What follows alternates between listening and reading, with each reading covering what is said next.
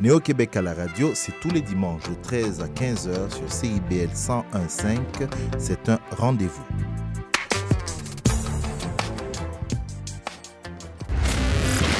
La devise qui nous soutient n'est plus Québec, je me souviens. On va hurler et déconner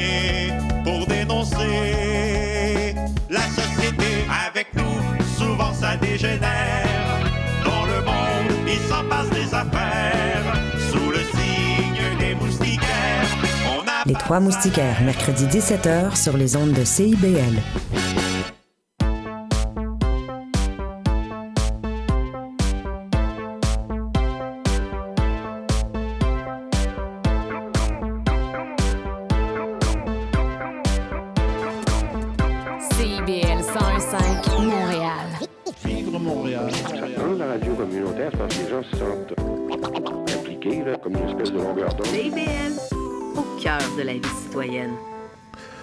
la dernière fois, la dernière fois que l'é- l'émission dernière, euh, comment dire ça, j'ai fait un commentaire en début d'émission. Vous savez sur le fameux chiffre du 8500, c'était quoi 8554 hein? Quelque chose pas loin là, oui, voilà, c'est ça, que le ministre euh, Drainville avait fourni en disant voilà, c'était le nombre d'enseignants qui manquait au Québec. Mais euh, il s'avère que deux jours après, quasiment, mardi, ça, je ne dis même pas que ça avait chuté de moitié, mais ça avait carrément euh, disparu. quoi. Il- C'était un 1200 et, et, et des poussières. Comme quoi, euh, il avait donné, disons, un bon coup de, de, boost dans, dans l'affaire. là. Donc, euh, aujourd'hui, je ne donne pas de chiffres. hein, pour pas me mettre dans le trouble, je vais y aller doucement et puis puis voilà quoi. Donc c'est pour dire qu'il faut qu'on fasse attention avec les, les chiffres dorénavant. Euh, puis, puis c'est ça. Maintenant, voilà, c'est ça. C'est ça, Néo-Québec.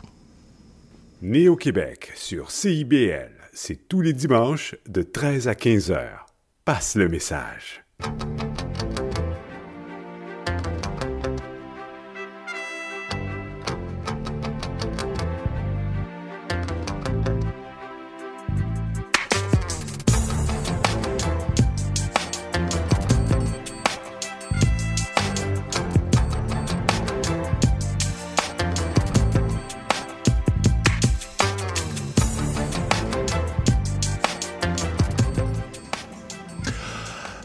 Bonjour à toutes, bonjour à tous. Vous écoutez Néo-Québec. Nous sommes samedi 3 septembre. C'est le 1er septembre de l'année, le premier dimanche, pardon, de l'année 2023. Et encore une fois, nous allons essayer de, ben, voilà, de vous garder avec nous pendant deux bonnes heures, euh, de 13 heures à 15 heures en ce Montréal où il fait aujourd'hui, euh, on a parlé de 24, 26 degrés.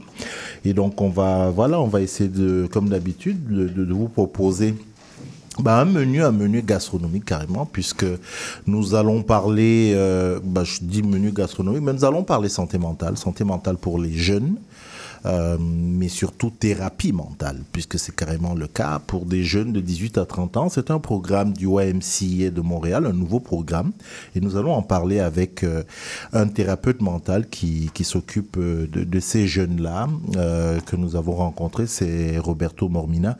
Ça, c'est en deuxième partie de, des d'émission. Mais on va aussi vous parler, on va aussi vous parler de de plein de choses. On va parler, par exemple, euh, je vous dis ça juste comme ça, on va parler de Native TV. Vous avez entendu parler de Native TV Non, si vous n'avez pas entendu parler de Native TV, ben vous vivez pas à Montréal, vous vivez pas au Québec, vous vivez pas au Canada, vous ne vivez pas sur cette planète. Ça, c'est notre, c'est notre information. Oui, je vois des sourires autour de moi, mais c'est comme ça que je prends la chose. On a euh, le directeur général de Native TV, Jean-Yves Roux, qui va nous donner justement son, on aura un peu sa réaction après euh, cette importante nouvelle parue il y a quelques jours selon laquelle finalement le CRTC donnait raison au- à Native, donnait raison, acceptait la demande de Native TV. Est-ce que vous savez quelle est cette demande? Quelle était cette demande? Non. Eh bien, restez à l'écoute, puis comme ça, vous saurez exactement euh, de quoi euh, de quoi il s'agit. On va parler aussi, euh, vous savez qu'on a eu une période depuis justement après l'après George Floyd. Vous savez, il y a eu toute une période de revendication avec ce qu'on a appelé le déboulonnage des statuts. il s'agissait pas de réécrire l'histoire, mais quelque part de revisiter le passé. Il y a certaines personnes qui ont estimé que voilà, dans nos différents environnements, c'est-à-dire dans nos villes, il y avait peut-être des monuments, des statues qui n'avaient plus lieu d'être parce que elles étaient, les personnages qu'elles représentaient, ben, étaient, en, étaient empreints d'une certaine, euh, co- comment vous dire ça, d'une histoire pas très glorieuse et ne méritait pas de rester voilà dans, dans l'environnement dans lequel nous vivons. Donc il y a eu cette période de déboulonnage des statues. Eh le, la statue de Sir John MacDonald, vous savez, le tout premier ministre euh, du Canada, à la place du Canada, vous savez que sa tête avait été euh, est-ce que j'ai le droit de dire décapité? Non, je vais pas dire décapité. Mais disons que sa tête a été déboulonnée et ben voilà, euh, la ville a pris une décision qui est de ne pas remettre sa tête sur le socle à la place du Canada. Ça s'est passé euh, jeudi dernier. Nous allons en parler avec euh, la conseillère de ville Alia Hassan Kournol, qui est responsable des relations avec les autochtones et on sait que justement, quand on parle de John MacDonald et des autochtones, euh, c'est vraiment pathétique. Donc, elle va venir en parler avec nous. Et puis, dans un instant, ben, nous allons parler. euh, est-ce que quand je dis design d'intérieur, ça vous dit quelque chose? Quand je regarde notre studio, là, je dis est-ce qu'il a besoin de design? Je sais pas.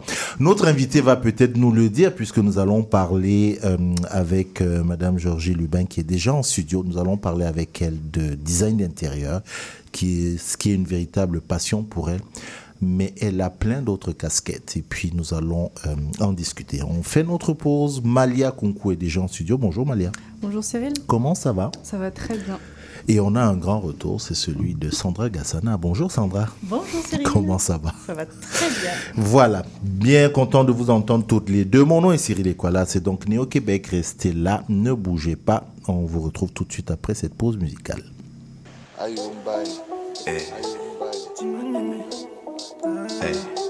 du matin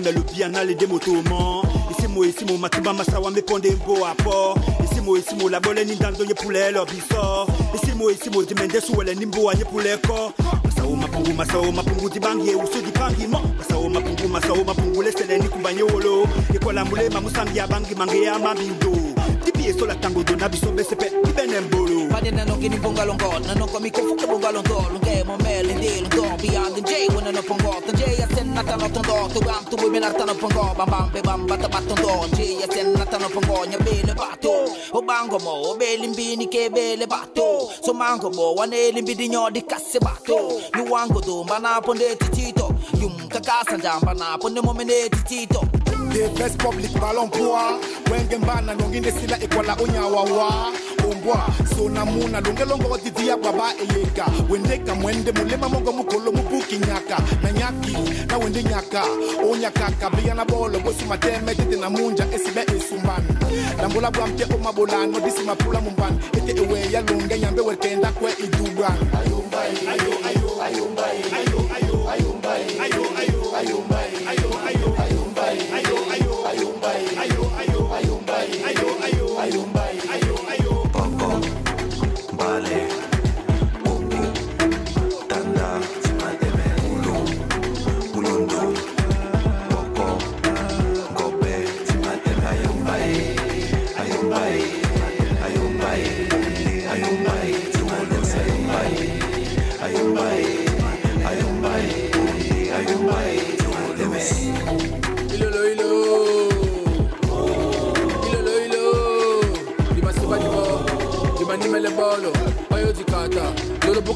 nyola kondo kimala pata malende uyala babambe simatapatapane zibende dube iloloilo dima teme bowasawa teme. Dima nyoso ojeduna tena umbenge. Umudungu magolgota ditimbiso obumane Eh oui, cette chanson-là, c'est en doigt là, hein, ma, ma langue maternelle. Puis c'est, ça, ça fait danser au moins Sandra, elle bougeait de la tête là. Puis c'est, très bien. Puis c'est une chanson, non, elle est très bien. C'est, en plus, c'est ma langue. Puis en plus, c'est ma famille qui chante. Donc vous imaginez, voilà, le privilège d'être assis là où je suis, c'est que je peux, je peux en faire la promotion. Surtout que la thématique, c'est surtout de se lever, de prendre son destin en main et d'arrêter d'être léthargique, ce qui est un peu le cas de, de voilà de, de- de certaines personnes euh, face à certaines injustices. Elles ne vont pas se résoudre, elles ne vont pas disparaître toutes seules. Il faut parfois euh, se lever et prendre son destin en main. Et c'est ce qu'il dit Mboa Sawa Teme. C'est-à-dire que Sawa, levez-vous. Donc c'est ça. Euh, vous le savez tous, euh, si vous ne le savez pas, c'est pas grave. Je suis un grand consommateur de, voilà, oui, de télévision, de tout ce qui passe sur les chaînes YouTube. De, voilà, je, me promène, puis je suis curieux. Je vais, je cherche des choses à gauche, à droite. Et je suis tombé il y a quelque temps sur une web série. Et j'ai commencé à regarder ça tranquillement. Et c'est là où je me suis rendu compte que ben, la web série, en fait, elle était à Montréal. C'est Montréal. Puis j'ai vu une dame qui allait rencontrer des gens. Elle rentrée chez. Je suis tombé sur un épisode. En fait, elle est rentrée chez une dame, euh, une jeune maman monoparentale, deux enfants, puis euh, avec. euh, vivant quelques difficultés. Et puis ça a été, ben voilà, on va t'aider, on va t'accompagner à sortir de cette situation. On va commencer par refaire ton appartement et tout ça, la chambre des enfants. Et puis à la fin, il y a donc l'épisode dans lequel on, re- on voit la maison finie, terminée. Et là, on se dit, oh waouh. Avant, vous savez où je voyais ça? Je voyais ça dans les programmes euh, américains. Vous savez, il y, a, il y a des trucs américains là où ils parlent, mais c'est très souvent des groupes de chrétiens, paraît-il, qui le font. Euh, et là, cette dame, je- quand j'ai vu ça, je suis tombé sous le charme et je m'étais dit un jour ou l'autre, il faut que je la rencontre. Elle est devant moi. Georgie Lubin, bonjour. Bonjour Cyril. Très, très, très content, très heureux qu'enfin on, on se parle parce que ça faisait un moment que Qu'on s'en parlait. voilà, et effectivement. Et donc, euh, quand je dis cette web série, cette web série a pour acronyme euh, MDMK, mon design Makai. Voilà. Voilà. Et pour ceux qui comprennent pas euh, cette langue que tout le monde devrait comprendre à Montréal, Makai veut dire ma case, ma maison, Maison en créole. maison en créole. Qui est un clin d'œil à mes origines haïtiennes. Tout à fait. Euh, bah, elle a tout dit. L'en- L'entrevue est terminée. Là, on, voilà, on, on peut rentrer à la maison, effectivement. Euh, Georgie Lubin, en regardant, en faisant quelques petites recherches, je me suis dit, OK, le design d'intérieur, c'est juste une passion. Mais non, c'est pas une passion. Vous avez étudié en, en- en Oui. design d'intérieur. Oui. J'ai fait ma formation au Cégep Marie-Victorin il y a, je dirais, à peu près 17 ans, 16-17 ans de cela. Euh, du haut de mes 31 ans, je, je savais que j'avais toujours aimé ça, mais ma, ma première carrière était l'enseignement.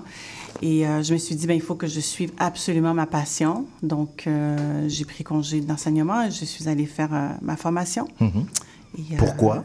Qu'est-ce que vous aimez là-dedans? Qu'est-ce qui vous a attiré? J'aime le changement. Je me souviens toute jeune, ma mère, elle me Tout le monde dit, tout le monde qui aime le changement ne fait pas ça. Mais ma mère me disait toujours, OK, ça, ça fait trop pour cette semaine, t'as assez changé le sofa de, de bord. OK. Fait qu'elle disait une fois par semaine. Puis plus le temps avançait, plus je réalisais que j'avais comme un pattern. J'étais toujours en train de changer le mobilier dans ma chambre.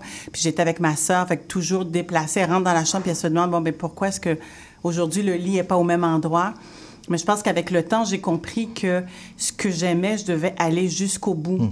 Et je pense que si je n'avais pas fait la formation, j'aurais toujours eu un petit quelque chose à l'intérieur de, moi qui me dit et si, et si? Et je suis une personne fonceuse, mais j'ai aussi mes craintes au- à moi. J'ai peur de l'échec, j'ai peur de ne pas bien faire. Puis le fait d'être allé Venant d'une enseignante, parce que ça, c'est Oui. l'autre casquette. hein. Oui. J'ai dit que vous aviez beaucoup de casquettes. Qui dit qu'elle a peur de l'échec? Oui, Oui. oui, mais j'ai pas, j'ai pas non plus eu. euh, au niveau de mon éducation, c'est pas toujours été évident. J'ai pas connu le succès quand j'étais jeune. Euh, les mathématiques, c'était, on faisait pas bon ménage. Euh, Vous n'êtes pas seul. j'ai travaillé fort pour ça. J'ai eu de l'accompagnement, etc. Et d'être allée en adaptation scolaire, parce que ma formation, c'est adaptation scolaire Mhm. que j'ai faite à l'UQAM. Euh, j'ai réalisé que ben, moi aussi, je pouvais redonner à mon tour à, à des élèves en, en difficulté. Mhm. Puis je pense que le fait d'avoir, d'être retournée faire la formation, c'était aussi un plus pour moi pour me dire, mais tu as connu l'échec, tu as vécu, tu as quelque chose qui est dans ton cœur, mais vas-y, fonce. Puis le pire qui peut arriver, c'est que ben, tu ne tu, tu deviens pas designer intérieur, mais tu auras au moins fait la, la formation. Alors, comment donc cette formation qui est faite, Mhm. euh, elle est faite, puis vous mettez ça, j'ai envie de dire, juste à côté, mais MDMK va naître Wow. En 2021. Oui. Entre-temps, là, 2020, il se passe 2020 tellement... même, hein, c'est ça? 2020 se Mhm. passe... il y a- mondialement, il se passe beaucoup de choses. Mhm. Et je pense qu'on a le temps de réfléchir. On a le temps de poser nos pieds à terre. J'avais la tête partout. Je faisais plein de choses. Mes trois grandes filles, on s'occupait de faire le, le va-et-vient avec le soccer et tout ça. Et euh, je me suis comme assise en 2020. Pas très longtemps, mais je me suis assise et j'ai réfléchi à ce que je voulais vraiment faire. Mon rêve, ça avait toujours été d'avoir une émission de télé. Pas forcément pour me voir, mais pour pouvoir faire la différence en tant que personne de la communauté noire.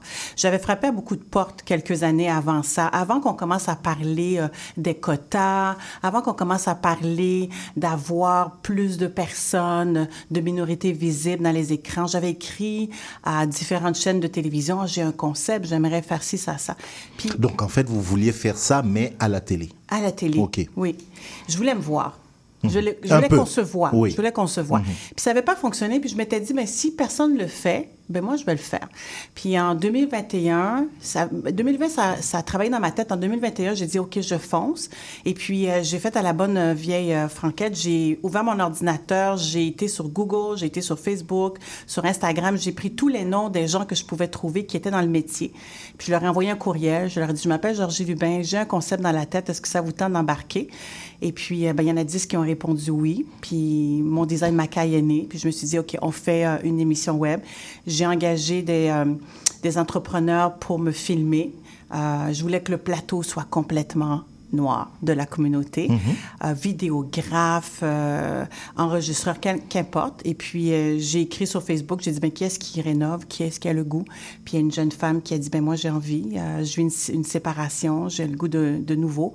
Puis là, de là est née la première émission qui se trouve sur YouTube présentement. Effectivement, parce que derrière ça, vous avez créé effectivement une entreprise, donc MDMK, Oui. mais vous n'êtes pas seul. C'est Voilà. pour ça que je dis que vous êtes allé beaucoup plus loin que ce qu'on voit, c'est que vous êtes allé chercher des, des femmes qui sont, en passant, c'est dix femmes, toutes, il n'y a que des femmes, toutes noires, il n'y a pas un seul homme que vous avez choisi quelque part, non, c'est que, de- que des femmes. Mais j'ai pas Je choisi. vois des clins d'œil là-dedans. Mais j'ai pas choisi. J'ai pas so- choisi. Quand j'ai envoyé l'annonce, j'ai envoyé aussi à des hommes. Mhm. C'est 10 femmes qui ont 10 répondu. qui ont répondu Mais ce que je dois dire, c'est embarquer. que Mhm. entre 2022 et 2023, il y a eu tellement de changements. Il y a eu des hommes qui se sont intégrés, qui soient des, des ingénieurs, des entrepreneurs, euh, même des finissants. Parce que ma- dans ma tête, l'idée est plus grande que moi-même. Mhm. J'ai réalisé que même le mentorat fait partie euh, de l'objectif de mon design Macaille. Alors moi, je, depuis deux ans, je vais au mois de juin dans les cégeps où est-ce qu'il y a la formation, dont Marie-Victorin,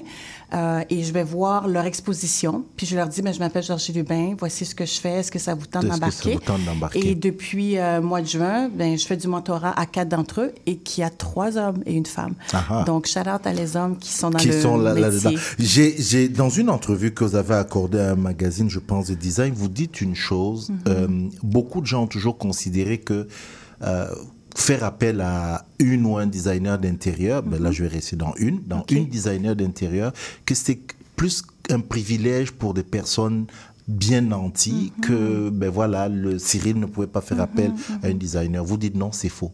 Je dis non, c'est faux. C'est un service, en effet, qui peut paraître comme un luxe, mais tout le monde peut faire appel à un bien-être chez soi. On a tous un 10 pieds carrés.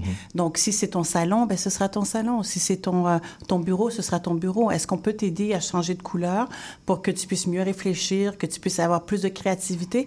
Est-ce que c'est la chambre de tes enfants qu'on peut t'aider juste à dire on va déplacer un meuble, puis on va changer le, le- le lit de bord? Fait que nous, on veut vraiment pouvoir dire faites appel à nous juste pour pouvoir donner des conseils. Puis après ça, on va voir, on va faire un petit bout de chemin ensemble, puis on va voir où est-ce que ça va nous amener. C'est vrai, on fait réfléchir au niveau du budget. Des fois, c'est des choses auxquelles on pense pas. On se dit ah, je savais pas que je pouvais avoir le budget pour. Est-ce qu'on peut l'étaler sur un an, deux ans, trois ans? Et pourquoi pas? Ça peut faire toute une différence. Euh, une question me vient à l'esprit. C'est quoi la différence entre une designer d'intérieur et une architecte d'intérieur On dit ça aussi On dit ça, puis on peut dire décoratrice Ou aussi. décoratrice, voilà. C'est quoi la différence? Donc, euh, designer d'intérieur, on a une formation technique de trois ans. On apprend à dessiner des plans, à les lire, à concevoir des espaces qui, qui vont être fonctionnels. Euh, au niveau de la décoration, on y va beaucoup plus avec les objets, avec un peu de couleur, comment donner une nouvelle vie à l'espace. Au niveau de l'architecture, oui, on peut faire la technique, mais on fait aussi le bac. On est euh, légalement, euh, on, on a comme une, une charge légale par rapport à nous. On met notre sceau aussi en tant qu'architecte par rapport à ça. Donc, euh, il y a un, peu dégénéré aussi à l'intérieur. Donc, chacun d'entre eux euh, peuvent faire la différence, mais les trois peuvent aussi cohabiter ensemble, ce qui Mhm. est intéressant. Euh, quand- comment dire euh, euh, l'autre chose aussi que quand vous- je, je parlais, je, je voyais ça. D'abord, chez vous, la dernière fois que vous avez changé les meubles, c'est quand? Chez Ça doit- moi? Oui. je, je sais pas, j'imagine votre famille qui doit se lever toutes les deux semaines, puis c'est, vous savez quoi, on va changer, on va... C'est tellement drôle. Si mes filles sont en train d'écouter, elles vont rire. Au mois d'avril, j'ai décidé de vendre mon canapé blanc d'IKEA que j'avais à peu près depuis 10 ans. Puis j'ai trois filles et j'ai toujours eu ce canapé blanc-là parce que moi, je m'étais dit, les filles doivent vivre dans la maison. Fait que c'était, le tissu, tout pouvait s'enlever et se laver. Donc chaque été, ça devenait une autre couleur, mais on le changeait. Et là, je me suis dit, bon, ben, je suis prête pour autre chose. Je suis prête pour orange brûlé. Fait que là, je l'ai mis en vente sur Kijiji, puis il y a pas eu Georgie, de... Georgie, Georgie, c'est quoi? Ça, ça c'est orange brûlé, Non, non, ça, ça, c'est- Là, on n'est pas ça, à la c'est télé. orange là. flash. Ça, c'est flash, d'accord. Donc, plus sombre Il y a un que petit ça. peu de noir dans Orange brûlé. Puis là, je l'ai mise en vente, mais on a passé trois semaines sans canapé. Et les filles étaient pas contentes parce qu'elles se disaient, mais je m'assois où? Mais je leur ai dit, m'assoyez-vous dans la cuisine ou dans votre chambre. Ça va arriver. Maman va finir par trouver le bon fauteuil. Finalement, je l'ai trouvé velours, euh, orange brûlé. Puis quand il est arrivé, mon cœur était vraiment heureux. Mais là, j'ai comme changé la manière que le salon était placé. Alors voilà, c'est l'histoire de notre vie. C'est l'histoire de votre vie. Alors, la web série, vous avez fait une première année, puis vous avez vous êtes arrêté le temps de reconstituer un peu, un peu tout l'ensemble. Là, depuis que c'est sur YouTube, j'imagine qu'il y a des demandes, il y a des gens qui vous appellent. Il n'y a pas des gens qui m'appellent. C'est vous qui Euh, appelez? C'est moi qui appelle. D'accord. Mais j'ai confiance que les rôles se changeront éventuellement. Mhm. Pour moi, c'est important de juste pouvoir avoir un pied à terre puis expliquer aux gens ce qu'on fait. La première saison, en effet, c'était chez une, une dame où est-ce qu'on a rénové son 5,5. On l'a changé au complet. La deuxième saison, c'était dans la cour des gens. Parce qu'il y a aussi ça, ce concept-là, ma cour. Voilà. Vous venez chez des gens, puis... On parle de euh, leur cours, on parle de, cours. pourquoi, quelle est leur vision de leur cours. Il y a des gens qui n'ont pas investi 5 000 ni 10 000 dollars. Il y a des gens qui sont allés chercher des, des mobiliers qui sont euh, euh, soit dans, dans- ils ont ramassé dans la rue ou qui renouvellent. Mais c'est important pour moi de m'asseoir avec les gens, juste de jas- jaser qui ils sont, puis aussi de parler qu'est-ce qui s'est passé pendant la pandémie et leur lien avec leur cours. Parce que les gens se sont trouvés en quatre murs. Mais il y a des gens qui ont eu un privilège, qu'ils avaient leur cours et qui pouvaient aller à l'extérieur.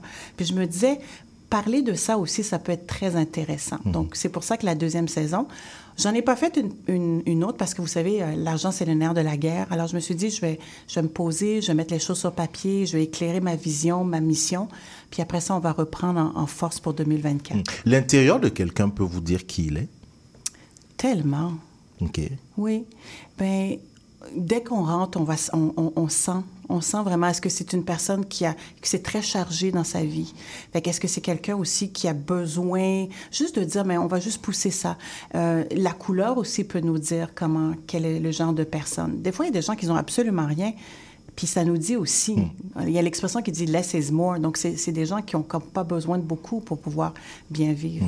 Je, je dois avouer une chose, hein, Georges Ok. Lubin, mais ma titre personnelle, c'est sûr que moi je regardais, je vous dis, j'étais fan de ces émissions-là que je voyais plus aux États-Unis. Ils venaient carrément refaire une maison, faire l'intérieur et tout le truc. Je me disais, ah, ceux-là, ils ont de la chance. Bon, ils sont tombés sur un groupe de chrétiens et tout ça. Mais la designer d'intérieur ou la décoratrice d'intérieur, je me suis toujours dit, bah, c'est quelqu'un moi, je, je peux pas l'appeler parce que bon, euh, voilà, elle va venir chez moi euh, changer des choses et tout. Donc, c'est pour ça que quelque part, j'ai j'ai vraiment été et, et on en a parlé. J'ai été très admiratif de ce que vous faites Merci. parce que je pense qu'on en a aussi besoin. On doit, comme vous l'avez dit, c'est un service qui doit devenir j'ai presque envie de dire banal, parce que vous savez peut-être choisir mieux un vase chez moi que, euh, voilà, moi je vais entrer dans n'importe quelle euh, épicerie du coin, euh, magasin, je vais acheter un vase, alors que vous allez peut-être me dire, allez, essaye du bleu. Euh, on est plutôt des gens parfois très classiques. Euh, vous allez venir en disant, ben, essaie de l'orange brûlé. Vous savez, là, ça va me rester dans la tête, là, l'orange brûlé. Je vous enverrai un échantillon. Ce mais, sont des, des- mais deux des choses, je veux revenir sur Mhm. ce que vous avez dit, Cyril. La première chose, c'est que euh, on n'a pas encore de statistiques au niveau du Québec ni du Canada. En tout cas, j'en ai pas trouvé quand j'ai fait de mes mes recherches. Je me suis basée beaucoup sur les États-Unis. Savez-vous que 2% des designers d'intérieur sont noirs? Aux États-Unis, seulement 2 alors que c'est un, un- un domaine qui rapporte plus de 127 milliards de dollars. Alors, à quelque part, il fallait, il fallait avoir ça aussi au Québec parce que notre place, on l'a, mais on a aussi besoin de cette visibilité. Tout à fait. Puis le fait que j'ai amené mon design Macaille, c'était pour faire briller les autres. Oui, moi, ça m'intéresse, c'est dans ma tête, mais il y a tellement d'autres personnes à découvrir avec du talent, vous avez comme juste pas idée. Et je pense que le fait de les connaître, de, que ce soit des décoratrices, des homestagers, que ce soit des architectes et des femmes noires architectes au Québec, Il y en a. il y en a. Et je pourrais aussi vous les nommer, mais bon, éventuellement, je, vous pourrez aller sur On va, le on site va faire pour une voir. spéciale euh, Ouais, sur, ouais. sur eux, tout à Ouais. fait. Donc, Mm. ça aussi, je voulais revenir là-dessus au niveau des statistiques. Fait qu'imaginez-vous si aux États-Unis, c'est 2 qui sont noirs. J'ai j'ai pas idée au niveau euh, du Québec. Du Québec, Donc, tout ça, à c'est fait. Quelque chose à réfléchir par rapport à ça. Vous imaginez que je ne peux pas vous laisser, je ne peux pas vous recevoir sans parler. Je n'ai pas arrêté de dire ça, de parler de l'autre casquette. C'est qu'en face de, de moi, j'ai aussi une enseignante. Ça fait quoi, à peu près 26 ans que, que vous êtes dans Ça l'enseignement fait 28 ans cette année. Bah voilà, j'ai enlevé deux ans. 28 ans où vous vous occupez, vous êtes à un collège à, à un stick euh, de première et deuxième année. Non, j'enseigne au primaire, Au primaire, oui, c'est ça dans que j'ai une dit, non? petite école. euh, ben oui, dans le quartier antique, c'est Oui, vrai. Je pensais ça. que vous avez dit au cégep. Non, non, non. Parfait. Dans le quartier, effectivement. Mais il y a surtout une autre initiative. Je comprends Mhm. maintenant d'où vient le, le- le- quand vous avez dit je suis une fonceuse. C'est que vous avez créé euh, un regroupement qui est le REPNEC. Le regroupement des enseignants euh, Mhm. Et professionnels noirs de l'éducation du Québec. pourquoi vous l'avez créé? Alors, ce qui est arrivé en 2020, encore une fois, euh, avec George Floyd, j'avais comme l'impression que dans le milieu d'éducation, nous aussi, on vivait cette, euh, ce sentiment-là que ça nous ébranlait. Et dans ma petite personne, j'avais vraiment l'impression qu'il fallait que mon ministre, dans le temps, nous écrive un message. Jusqu'à présent, je ne sais pas pourquoi je voulais ça, mais qu'ils nous écrivent un message puis nous dire Chers enseignants, chers professionnels, je vous entends. Je sais que ça doit être difficile ce que vous vivez, donc je vous envoie mes, euh, euh, ma, ma compassion. et, et quand c'est pas arrivé, je me suis dit Ok, moi, j'aimerais pouvoir envoyer ce message-là à, à tous mes collègues euh, du milieu, puis j'avais pas les outils pour où les trouver. Fait je me suis dit, ben je vais, je vais commencer une page web. Donc, la page, c'était vraiment sur... Il n'y avait pas le R qui est pour euh, regroupement et maintenant, c'est euh, vraiment réseau. Et euh, ben, c'était une façon pour moi de leur dire, est-ce que vous allez bien? Et puis, quelques mois plus tard, il y a deux autres enseignants qui se sont joints à moi, puis de là, c'est fondé. Euh, donc, c'est vraiment à partir de là que s'est fondé le, le- le réseau des enseignants et professionnels noirs d'éducation du Québec. Et pour nous, notre mission principale, c'est vraiment d'aller à la rencontre de toutes ces personnes-là de la communauté noire qui sont enseignants, qui sont professionnels, et leur dire, on est là pour vous, on vous entend, vous vivez des choses peut-être difficiles ou des fois peut-être joyeuses, on veut les partager, Les on veut partager vivre avec vous. ça avec vous. Mhm. Comment, pour terminer, comment se passe la rentrée? La rentrée est belle. Cette année, dans mon école, c'est ma C'est différent de ce que dit 25e. votre ministre, hein, mais bon, on parle de vous. Pour oui. Mhm. c'est ma 25e année dans la même école. Donc, euh, 25 ans dans la même 25 école? ans dans la même école. Donc, c'est une grande joie. Mhm. Et euh, à mon école, on fait du looping, ce qui veut dire qu'on garde les enfants deux ans. Donc, euh, juste comme je suis en première année, je recommence. Donc, je fais une- euh, un an avec eux. Après ça, deuxième année. Et j'ai comme l'impression que c'est comme un renouveau cette année. Puis c'est aussi ma dernière promotion. Parce OK. que éventuellement, bon, je suis, je suis proche de ma retraite. Mhm. Je vous le cacherai pas. Je suis très, très proche.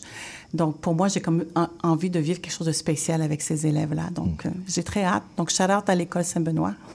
Dans, dans- c'est tout à fait. Donc, le REPNEC, euh, Oui. sur la page sur Facebook, on, on retrouve. Oui, et Instagram aussi. Et Instagram, pareil pour euh, mon design. Mon design Macaille, Facebook, euh, LinkedIn, sur YouTube, sur Instagram. Appelez-la, même si elle, vous dit que c'est elle qui appelle, appelez-la comme ça, elle va venir, elle va venir discuter avec vous de, de ce dont vous avez besoin ou même peut-être provoquer le changement euh, dans vos salons, dans vos intérieurs. Euh, Georgie Lubin, merci beaucoup d'être passé. Merci. Surtout que vous passez nous voir, on vous a enlevé d'un gâteau que vous auriez Ah. dû aller souffler parce que c'est l'anniversaire de Georgie Lubin aujourd'hui. Donc voilà, je veux qu'on lui souhaite un joyeux Et anniversaire. studio. Et, et là, elle est, elle, elle est au studio. Euh, la prochaine fois que vous allez venir, il y a un gâteau qui vous attend. Voilà, on va dire ça comme merci, ça. Le, gâteau vous attend. Merci beaucoup d'être passé nous voir. Et puis, euh, On se dit à très nous- bientôt. On se dit à bientôt. Nous, on suit. Il n'y a, il y a pas de problème. De toute façon, je ne lâche pas. Je- je- vous savez que je, Oh, je merci. suis ce que vous faites. Donc, euh, voilà, on se, on se revoit bientôt. Voilà. Ok? Merci Bye beaucoup. bye à tout le monde. Papa, Oui, ma chouette. dis-moi c'est quoi ce chiffre-là? OK. Euh, 43. Non. Euh, 51. Ben non. Hmm, 60. Non. 48. 56. C'est 30, papa. 30 dans une zone scolaire. Même un enfant est capable de lire. Respectez la limite. Sur la route, on se conduit bien. Un message de la Société de l'assurance automobile du Québec. Bonjour, ici Boris Chassagne. Pour découvrir l'actualité locale d'un bout à l'autre du pays, écoutez l'émission Point de vue. On vous présente des reportages, portraits et entrevues réalisés par nos journalistes postés dans des provinces et territoires canadiens, société, art, culture, environnement, affaires publiques, l'information locale destinée à un auditoire national. Les jeudis 10h sur CIBL FM. Chères auditrices et auditeurs, CIBL vous donne rendez-vous dès lundi le 4 septembre prochain afin de découvrir sa toute nouvelle programmation de l'automne 2023. Pour ne rien manquer de nos nouvelles émissions ou retrouver vos émissions préférées, syntonisez le 1015, la radio qui surprend vos oreilles. Je m'appelle Chad Damor, animateur de l'émission Chad Damor FM qui est diffusée tous les samedis dès 11h sur CIBL. Pour tout savoir sur notre nouvelle programmation, visitez également notre site cibl1015.com. À très bientôt. Depuis longtemps, nous luttons sur le front des Amériques. Et nous tombons comme Toussaint l'ouverture, Delgrès, Macandal. Mais nous nous relevons avec la voix de Bob Marley, avec les poings de Mohamed Ali, avec la gloire du roi. Moun sa yo mette vi yo en danger Pour la paix pour yon jour ça ka chanje Et l'homme non yo ne pas songer l'espoir donné Pour ça yo conviction yo exilé. Qui campé qui nan toute cause mêlé. Ça yo qui remettait l'honneur campé. Veni yo, veni.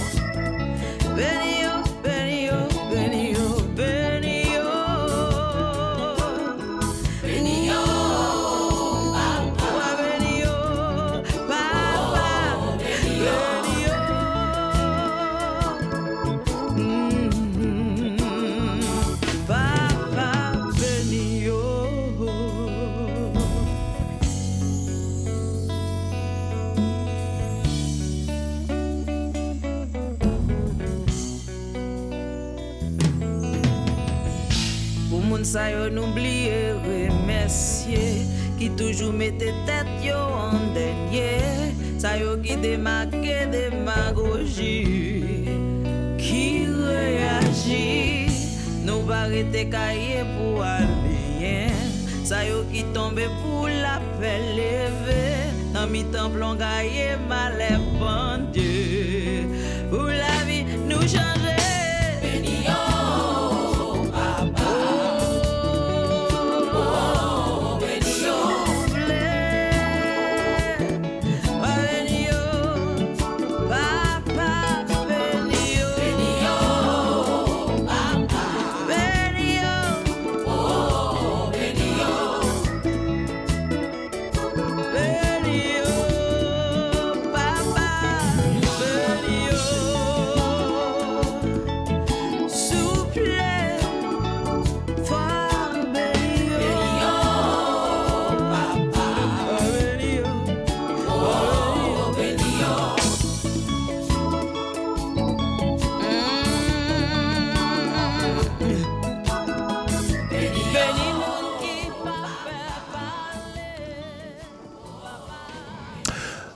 Merci Emeline Michel avec ce titre là, Benio, Benio. Vous écoutez toujours Néo Québec et nous sommes le dimanche 3 septembre 2023 et c'est son retour, euh, tout roulement de tambour parce qu'elle a eu un été euh, particulièrement chargé. Oui, on, y va avec le roulement de tambour là. Voilà. Elle est revenue. Elle a eu un été euh, quand même bel été, beaucoup de festivals. Elle n'arrêtait pas euh, à déserter les studios parce qu'elle était toujours sur les, les, festivals et où elle nous faisait un compte rendu. Donc, euh, bonjour Sandra. Bonjour Cyril. Tout le monde a compris que c'est de Sandra Gassana que je suis en train de parler. Oui, non, effectivement, tu as fait tout ça pendant l'été. Euh, ben là, l'été va. Je veux pas être un oiseau de mauvais augure là, mais l'été il tire à sa fin. Hein. on va rentrer dans, voilà, on va rentrer dans l'automne. Donc euh, c'est bien les festivals en été, mais maintenant que nous réserve l'automne? Qu'est-ce que tu, tu vois quoi venir de, de qu'on annonce déjà? Ben, c'est ça, en fait, tu as tout à fait raison. On pense parfois que la rentrée rime avec la fin des festivals. hein. On pense que septembre, ça y est, tout est fini. Mais détrompez-vous, les amis, l'automne nous réserve quelques bons plans hein, euh, au niveau de la culture, en commençant par Pop Montréal. Vous connaissez Pop Montréal? Pop Montréal, tout à fait. Alors déjà ça, c'est encore loin, c'est à la fin du mois de septembre, du 27 septembre au 1er octobre. Il s'agit de cinq jours durant lequel le Festival international de musique pop, un événement culturel annuel qui vient chaque année, présentera des artistes émergents et des artistes de renommée internationale aussi. Alors, ils en sont à leur 22e édition, mais tous ces festivals-là, ils sont là depuis des, des années des années, avec au menu des conférences, des expos d'artisanat, des expos en art visuel, euh, des défilés de mode, des projections de films, et j'en passe. Et on parle en fait du festival nord-américain de la relève musicale avec une nouvelle génération de formes euh, artistiques mais indépendantes. Donc c'est beaucoup ça aussi qui, euh, qui démarque ce, ce festival-là. Et Pop Montréal ne se déploie pas qu'en automne, mais tout au long de l'année. Vous avez peut-être vu les vitrines euh, pendant l'été, au Vieux-Port notamment, sur l'heure du midi. Il y a des, des artistes qui Oui. font des Mhm, sets, des mhm. fois, si vous êtes dans le coin. Donc cette année, euh, voilà, donc on les entend toute l'année, mais le festival c'est vraiment cinq jours, fin septembre. Donc vous avez le temps de, de voir ça arriver. On va- revenir là-dessus. Pour ma part, j'y serai, moi bien sûr, vous me connaissez. hein. Sinon, tu ne nous aurais pas en parlé, ça, je, je pense que oui. Je serai là-bas le 30 septembre pour voir une artiste que j'admire depuis longtemps. Euh, elle il s'agit de Lila Aike. Est-ce que vous connaissez Lila non, Aike? du Tu le sais que je ne connais pas. Donc, Oh, tu bon, ben, vous allez découvrir ça avec moi. Je vais aller n'es pas couvrir ça pour vous. d'étaler mon ignorance. euh, Non, justement, c'est pour ça qu'on parle de la relève et puis de, de- de jeunes. ben, elle, elle- elle est plus émergente maintenant. Elle est vraiment. euh, on parle de la chanteuse en pleine ascension, originaire de Manchester en Jamaïque. Alors, depuis mon séjour au Jamaïque, moi, je ne fais que écouter de du reggae depuis deux mois. Alors, elle fusionne, elle, le reggae change un peu du contemporain. Brésil, non? Ben voilà, c'est ça. Je me suis dit, bon, je vais faire un peu alternance. hein. Un peu de Brésil, un peu de reggae. Donc, on va faire ça euh, cet, cet, euh, cet automne. Alors, elle vient de Manchester en Jamaïque. Elle fusionne le reggae contemporain euh, avec des éléments de soul, de hip-hop, de dancehall. Vraiment un, vrai- un vrai mélange des sensibilités de la vieille école du reggae, jumelé à une démarche moderne. Donc, ça va être, euh, ça va être quelque chose d'intéressant. Donc, j'irai couvrir ça pour vous et ce sera au Piccolo Rialto à partir de 23h le 30 septembre. Deuxième rendez-vous à ne pas manquer cet automne, Muse, le fameux Muse. C'est un rendez-vous annuel de musique métissée. Ça se tiendra du 5 au 8 octobre, donc encore hein, un peu plus loin dans- dans- dans- en automne, au studio TD, qui est l'anciennement euh, anciennement Astral. En plein cœur du quartier de- des spectacles, donc vraiment très central. C'est une, euh, une production de Vision Diversité qui organise ça. Et ils en sont à leur 13e édition. Cette année, on aura des artistes comme Naima Frank, la, sœur de, la sœur de Charles Frank, que j'aime beaucoup, Malia Laura, une, une qui arrête pas de, de se faire remarquer là depuis cet Malia. été. Malia Laura, oui, Malia Laura, la fille de Yaya Diallo, un grand artiste d'ailleurs euh, sur la scène euh, du Musique du Monde de Montréal. Donald Dogbo, que beaucoup de connaissent, hein, qui n'a plus besoin d'être euh, présenté, et Wally, pour ne nommer que cela. Donc, un bon rendez-vous, 4 soirs, 5, 6, 7, 8 octobre. Donc, on va se retrouver sûrement là-bas. Troisième euh, rendez-vous aussi que je voulais partager avec vous. Vous ne le saviez peut-être pas, mais le mois d'octobre, c'est le mois créole à Montréal. Est-ce que vous saviez ça Oui, oui, ça, je Moi, le savais. tu vois, ça m'était passé euh, à côté. Et cette année, les festivités débutent le 30 septembre. Donc, même, même avant le mois d'octobre, on va lancer ça. Et ça s'étalera tout le mois d'octobre. Cet événement culturel multidisciplinaire en est aussi à sa 22 22e édition, comme Pop Montréal, décidément. Il fête les mêmes anniversaires cette année. Et ça célèbre un peu l'enracinement de la culture créole au Québec. Donc il y aura des pièces de théâtre, des conférences, des spectacles, de musique et d'humour aussi, des soirées poésie, des réflexions, euh, des foires culinaires. Bref, un peu comme beaucoup de festivals ici, c'est vraiment tu as une panoplie de, de- de- de choses qui seront présentées. Et euh, ces activités portent sur des thèmes, thèmes euh, transversaux, comme la santé, l'éducation, le sport, l'économie et la littérature. Donc, ça aussi, c'est un autre rendez-vous à ne pas manquer. Et qui va lancer ce festival? La chanteuse, musicienne, compositrice et productrice originaire de la Guadeloupe, Malika Triolien. Ok. pas oh, elle va être là. Ça fait plusieurs fois que je la manque à Montréal, mais là, elle vient spécialement avec ses six musiciens. Ils seront de passage à l'auditorium de la Grande Bibliothèque euh, Mhm. à Berryuka. Donc, ça aussi, euh, ce sera un rendez-vous. Et pour les amateurs de musique classique, ne manquez pas le, le concert de musique classique haïtienne avec le composi- compositeur et pianiste montréalais David Bontemps. Euh, vous l'avez peut-être connu quand il était avec son projet Macaya il y a quelques années. Il sera au plateau, à la Maison de la Culture du Plateau Mont-Royal le 6 octobre et euh, il va venir présenter son, son plus récent euh, projet. Une foire de livres aussi aura lieu pendant ce festival-là, qui va s'appeler Québec, Caraïbes, Océan Indien. Donc ils essaient vraiment de couvrir toutes les Caraïbes at large, et ce sera le 22 octobre euh, à Montréal. Ça, c'est tout un agenda. Tout un agenda. Mais si vous ne pouvez pas attendre octobre, fin septembre, et que vous êtes pressé, vous voulez aller voir un spectacle bientôt, c'est Zal Sissoko qui sera au Balatou le 9 septembre pour présenter son plus récent projet qui s'appelle La Source. Il sera accompagné de Jelly Tapa, Jelly Mori Tunkara et Elage euh, Diouf, Diouf. également. Oh, Donc tous les fans de Cora, hein, décidément la Cora nous suit partout hein. cette Beau année. Je ne sais pas ce qui se passe ouais, entre. Sona Jobarté vas entre Sekou Keita. Je pense que je dois commencer.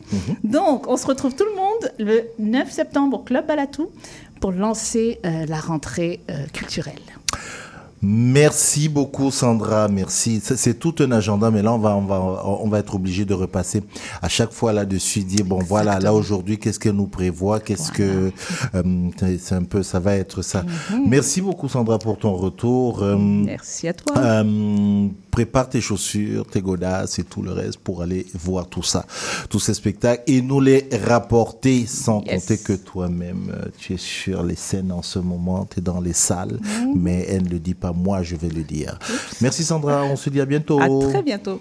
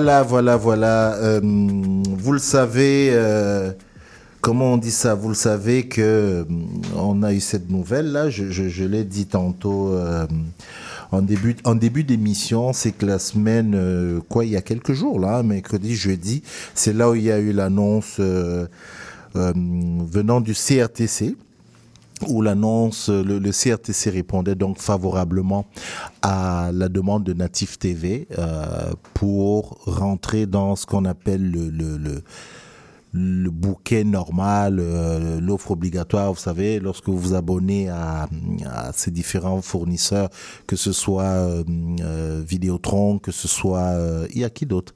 Bell, euh, voilà, tout, tout, tout ce monde-là, bah, vous, vous savez, on vous donne l'offre, voilà, vous voulez Radio-Canada, donc vous avez Radio-Canada, et une offre obligatoire de, de chaînes normales, à laquelle, auquel vous avez accès, parmi lesquelles Télé-Québec, ainsi de suite. Et ben, Native TV demandait justement à en faire partie.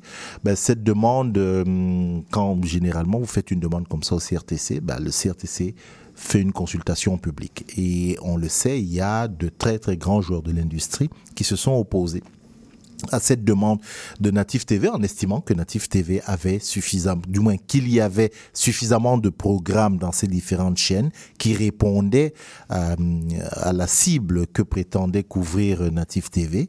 Euh, donc il n'y avait pas besoin de donner une chaîne spécialisée. Ben non, ils n'ont pas arrêté. L'équipe euh, de Native TV n'a pas arrêté. Donc, il y a eu une pétition, pour ceux qui s'en rappellent, au début de l'année, qui a fait quand même, qui a recueilli pas mal de signatures. Il y a eu différentes interventions.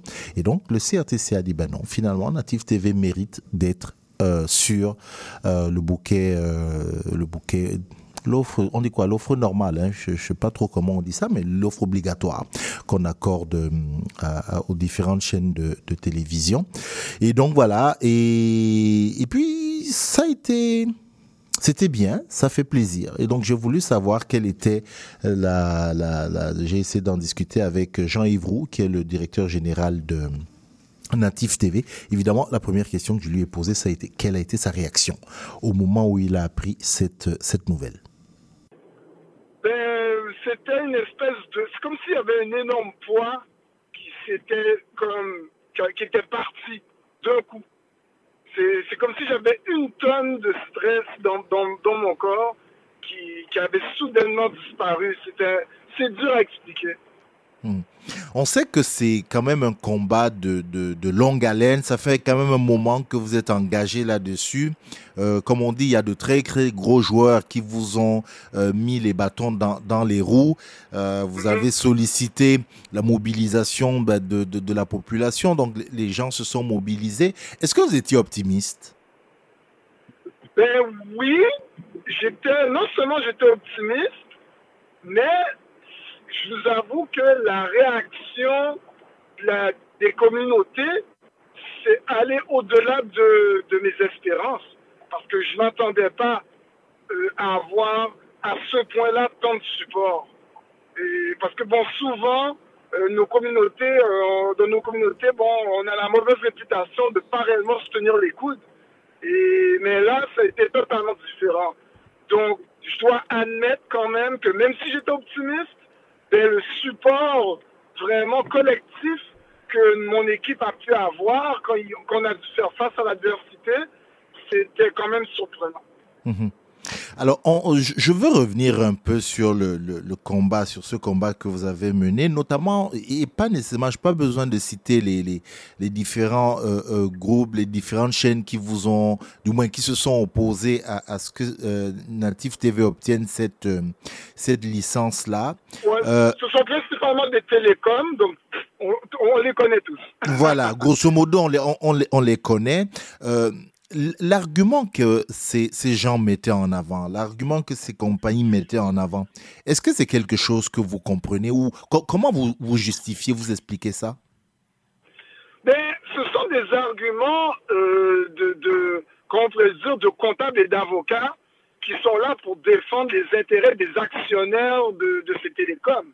Parce que euh, euh, les gens doivent comprendre qu'ils ne sont pas là pour le public.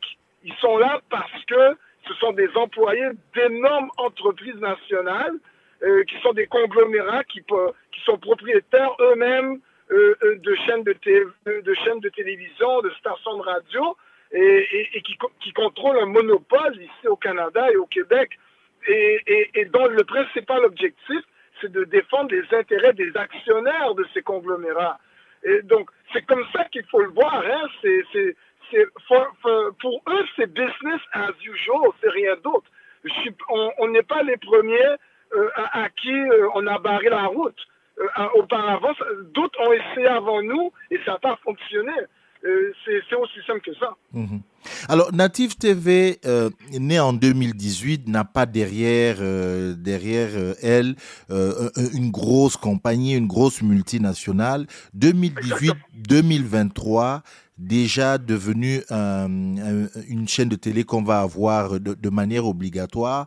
Quand, quand vous faites le, le bilan, vous, vous vous dites quoi, cinq ans euh, euh, de, de Native TV Qu'est-ce que vous vous dites? Ben, c'était cinq ans euh, de dur labeur parce qu'effectivement, on a commencé avec des petits moyens. Les, comme on est affilié à aucun gros joueur, il n'y avait pas d'investisseurs millionnaires. Je ne suis pas issu d'une famille de bourgeois ou de millionnaires non plus. Euh, je, suis un, gars donc, qui est d'origine haïtienne, qui a grandi à Saint-Michel, euh, euh, donc qui vient d'une famille, qui est issu d'une famille la moyenne. Et, et on a travaillé avec les moyens que l'on avait et on, non seulement on a travaillé avec des petits moyens, mais on a travaillé même très fort pour aussi donner le maximum de, de ce qu'on pouvait co- comme exposure et ouvrir le plus de portes possible à des producteurs indépendants à qui on, fermait la porte ailleurs. Donc même avec nos petits moyens, on a réussi à aider euh, justement différents producteurs et différents entrepreneurs qui, commençaient à travailler sur leur premier projet, ne serait-ce que des productrices du mythe de la femme noire, un, documentaire qui a eu beaucoup de succès euh, pour cette année, ou le Gala Dynastie, dont on a été le premier diffuseur télé à embarquer, aussi avec eux, car aucun diffuseur euh, québécois n'a voulu embarquer avec le Gala Dynastie et d'autres projets qu'ils ont pu avoir accès à des fonds publics grâce à notre support en tant que chaîne, euh, euh, chaîne spécialisée quand même. Donc au moins, c'était cinq ans très durs, mais au moins on a pu prouver avec ces cinq ans-là qu'on devait être pris au sérieux. Parce que le CRTC a surtout tenu compte de l'expérience qu'on avait déjà sur le terrain. Mhm. Jean-Yves, je, dois poser la question. Est-ce que est-ce qu'il y a une demande? Est-ce qu'il y a une demande pour Native TV, les programmes que Native TV propose? Euh, absolument. Cette demande-là, euh, elle est carrément, euh, organique. Pourquoi? Parce que souvent les gens vont dire ah ben c'est à cause que à cause de la technologie que les gens regardent plus la télévision. Non, la télévision, les gens la regardent. C'est juste que s'il n'y a rien d'intéressant euh, euh, à la télévision québécoise, ben, on va on va regarder ailleurs. C'est tout. Si euh, je vais trouver les contenus qui m'intéressent sur Netflix ou sur Prime Video, ben j'irai sur Netflix ou sur Prime Video. C'est tout. Euh, et, mais si on est en mesure de proposer des contenus qui vont intéresser nos communautés, ben les gens vont les gens vont regarder. C'est aussi simple que ça. Les gens ont déserté la télévision québécoise ben, parce que le contenu ne les intéresse pas. C'est aussi simple que ça. Donc, nous, notre travail, c'est de nous assurer que ben, qu'on apporte du contenu dans lequel les gens vont se reconnaître. Donc, oui, il y a une demande, mais la demande, c'est pas pour Native TV. La demande, c'est pour du contenu que les gens, qui vont intéresser les gens de nos communautés. Et ça, nous, euh, notre équipe, on sait exactement qu'est-ce que les gens veulent. Mhm. Qu'est-ce que ça va changer pour Native TV aujourd'hui d'être une euh, télévision, une chaîne de télévision gratuite, obligatoire Qu'est-ce que ça va concrètement changer? Ben, euh, euh, radicalement, euh, ben, on va avoir accès à des, évidemment, à des sous qui, qui étaient, qui, étaient totalement pas là. Euh, au- présentement, en tant que chaîne spécialisée, on avait à peine, on n'avait même pas euh, 100 000 abonnés. Là, on va passer à 2,2 millions d'abonnés, qui est déjà un premier gros changement. Évidemment, le fait qu'on aura automatiquement 2,2 millions d'abonnés, ben, ça va faire en sorte que euh, les, agences de publicité seront ouvertes à, nous donner évidemment un peu plus de fonds en termes de, contrats publicitaires. Et, parce qu'il y a encore de la publicité qui joue à la télévision, moins qu'avant, mais il y en a encore. Mais ce sont des chaînes qui ont plusieurs millions d'abonnés qui ont accès à, de la publicité encore, ce qui n'était pas notre cas. Ça, c'est les deux gros changements qu'il va y avoir. Donc, ça va permettre, évidemment, par ricochet, ben, comme, comme effet domino, de pouvoir investir de manière importante dans le contenu local. Mhm. Il y a un autre volet aussi euh, que vous avez beaucoup mis en avant euh, parce que bon, les gens ont vu Native TV, ils se sont dit, ok, ils se battent juste parce qu'ils veulent apparaître dans euh, les, les- comment dire ça, dans l'offre gratuite, d'ailleurs, ce qui est tout à fait normal. Mais il y a un autre volet sur lequel je, je voudrais revenir un peu, c'est quand même celui de la formation parce que vous avez beaucoup mis ça en avant en disant que ben, Native TV avait aussi ce rôle-là. Est-ce que vous pouvez un peu nous expliquer ça? Oui, parce que ce qui se passe, c'est qu'on est, on est dans un système où on ne laisse pas la chance aux gens, euh, on laisse pas, on, on donne pas la première chance aux gens.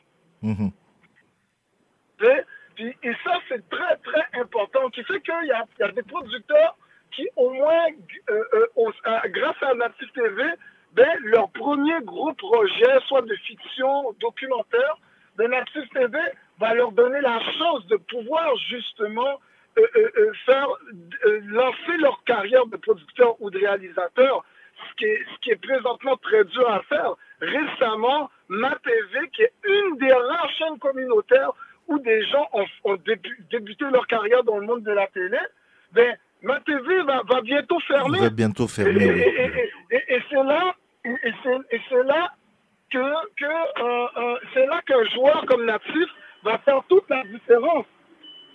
Mhm. Alors, on, on peut donc dire qu'à partir de maintenant, euh, euh, Jean-Yves Roux, le, le plus dur commence là, parce que maintenant, voilà, c'est c'est la, la chaîne, elle est là, le, le plus dur commence pour vous. Oui, oui.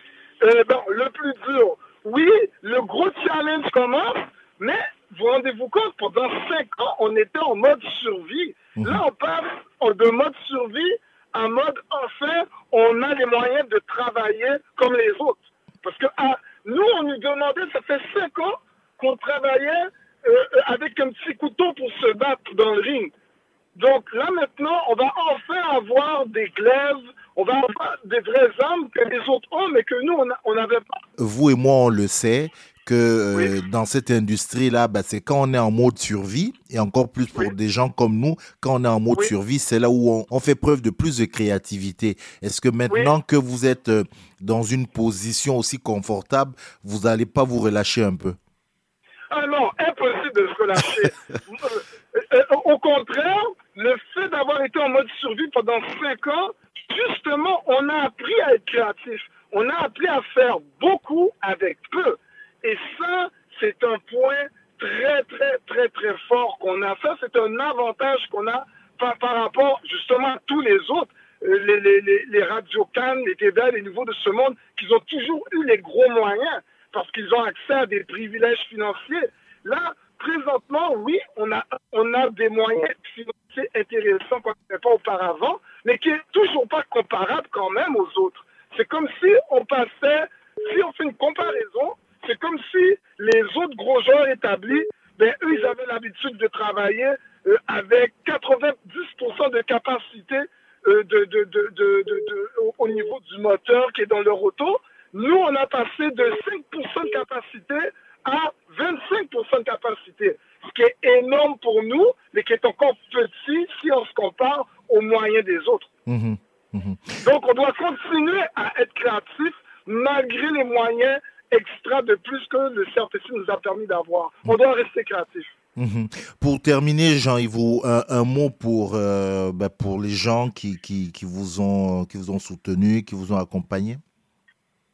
Mais premièrement, énormément de réellement là, de grands remerciements aux gens, qui- aux gens qui ont pris la temps de signer la pétition et même de la partager parce que euh, souvent il y a des gens qui nous demandaient mais à part la pétition il n'y a pas autre chose qu'on peut faire c'est comme non la signer la pétition partagez-la parce qu'il y a des gens qui, qui négligeaient euh, euh, cet outil-là et pourtant ça a fait une différence 8 000, euh, presque 10 000 signatures. On n'était pas loin de 10 000 signatures avec des centaines de commentaires parce que les gens, sur la plateforme qu'on a utilisée pour la pétition, les gens étaient même en mesure de laisser des commentaires. Donc, vraiment, énormément, un grand merci à ceux qui non seulement ont, ont partagé la pétition, signé la pétition, mais ont laissé des commentaires incroyables que des, des- l'équipe du CRTC ont pris le temps de lire. Et ça, ça a eu un impact important. Donc, merci à tous ces gens-là. Mhm. ça, ça devient effectif quand pour... Ça devient effectif quand? Oui, ben, et comme, et ça, ça nous a pris par surprise, je vous cacherai pas, le 31 août, on a eu la nouvelle, et pour découvrir que la licence ben, rentrait, elle redevenait effective le lendemain, le 1er septembre. Ah, d'accord.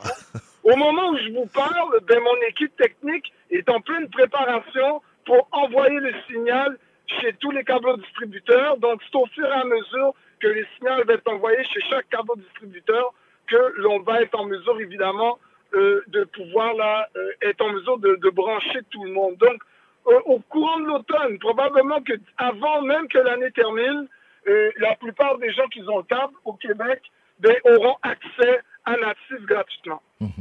Ben, merci beaucoup, Jean-Yves. Merci euh, de, de nous avoir accordé quelques minutes pour avoir votre réaction par rapport à ça. Et puis, euh, comme on dit, ben, on vous souhaite vraiment euh, le maximum de chance. Parfait, ben, c'est moi qui vous remercie. Merci beaucoup.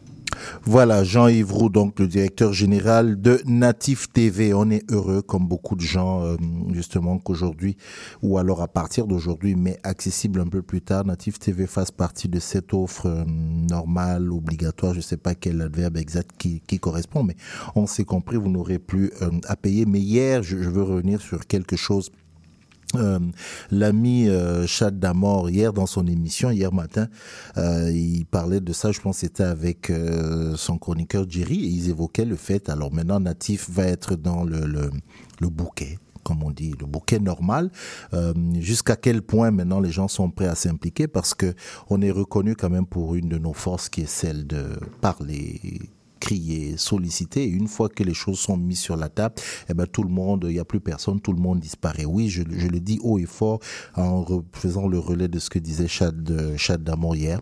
Maintenant, Natif TV va être accessible. Ben, il faut continuer à soutenir. Il va falloir soutenir. On parle des entrepreneurs. Je reprends son propos. On va parler des entrepreneurs. On va parler des artistes. On va parler de, de voilà, tous ceux qui ont des produits et services. Où est-ce qu'il va falloir aller chercher ou prendre de la publicité pour que cette chaîne-là vive? Eh ben, ce sera sur Natif TV. Et c'est comme ça, au moins, qu'on prouvera euh, que le, le combat en valait la peine. Donc, euh, bonne chance à l'équipe de Natif TV. Nous, on leur apportera ben, le soutien qu'on qu'on peut apporter en fonction de nos moyens.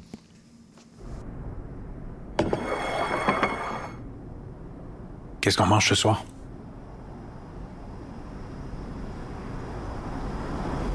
Ne laissons pas la faim s'installer en silence. Agissons ensemble pour soutenir les banques alimentaires du Québec. Jusqu'à mercredi, quand vous achetez un produit québécois, la SAQ donne un repas. SAQ, le goût de partager et de redonner. 18 ans et plus. Détails en succursale ou sur SAQ.com. Sexopop, c'est votre magazine hebdomadaire de vulgarisation sexologique. Je suis Audrey Lemay, sexologue, et j'ai le privilège de vous accompagner tous les mardis de midi à 13h sur les ondes de CIBL 101.5 dans le Grand Montréal pour bien naviguer et comprendre les réalités sexologiques contemporaines. Vous voulez tout savoir sur la musique, la chanson, la danse traditionnelle québécoise? Eh bien, excusez-la pour vous. Chaque semaine, nous vous donnons rendez-vous pour explorer avec vous les dernières tendances en musique trad, mais aussi avec des performances en direct ou des entrevues. En compagnie de Marc Bolduc, chaque semaine, le dimanche à 18h, en rediffusion les mercredis, 11h, sur les ondes de CIBL 101.5.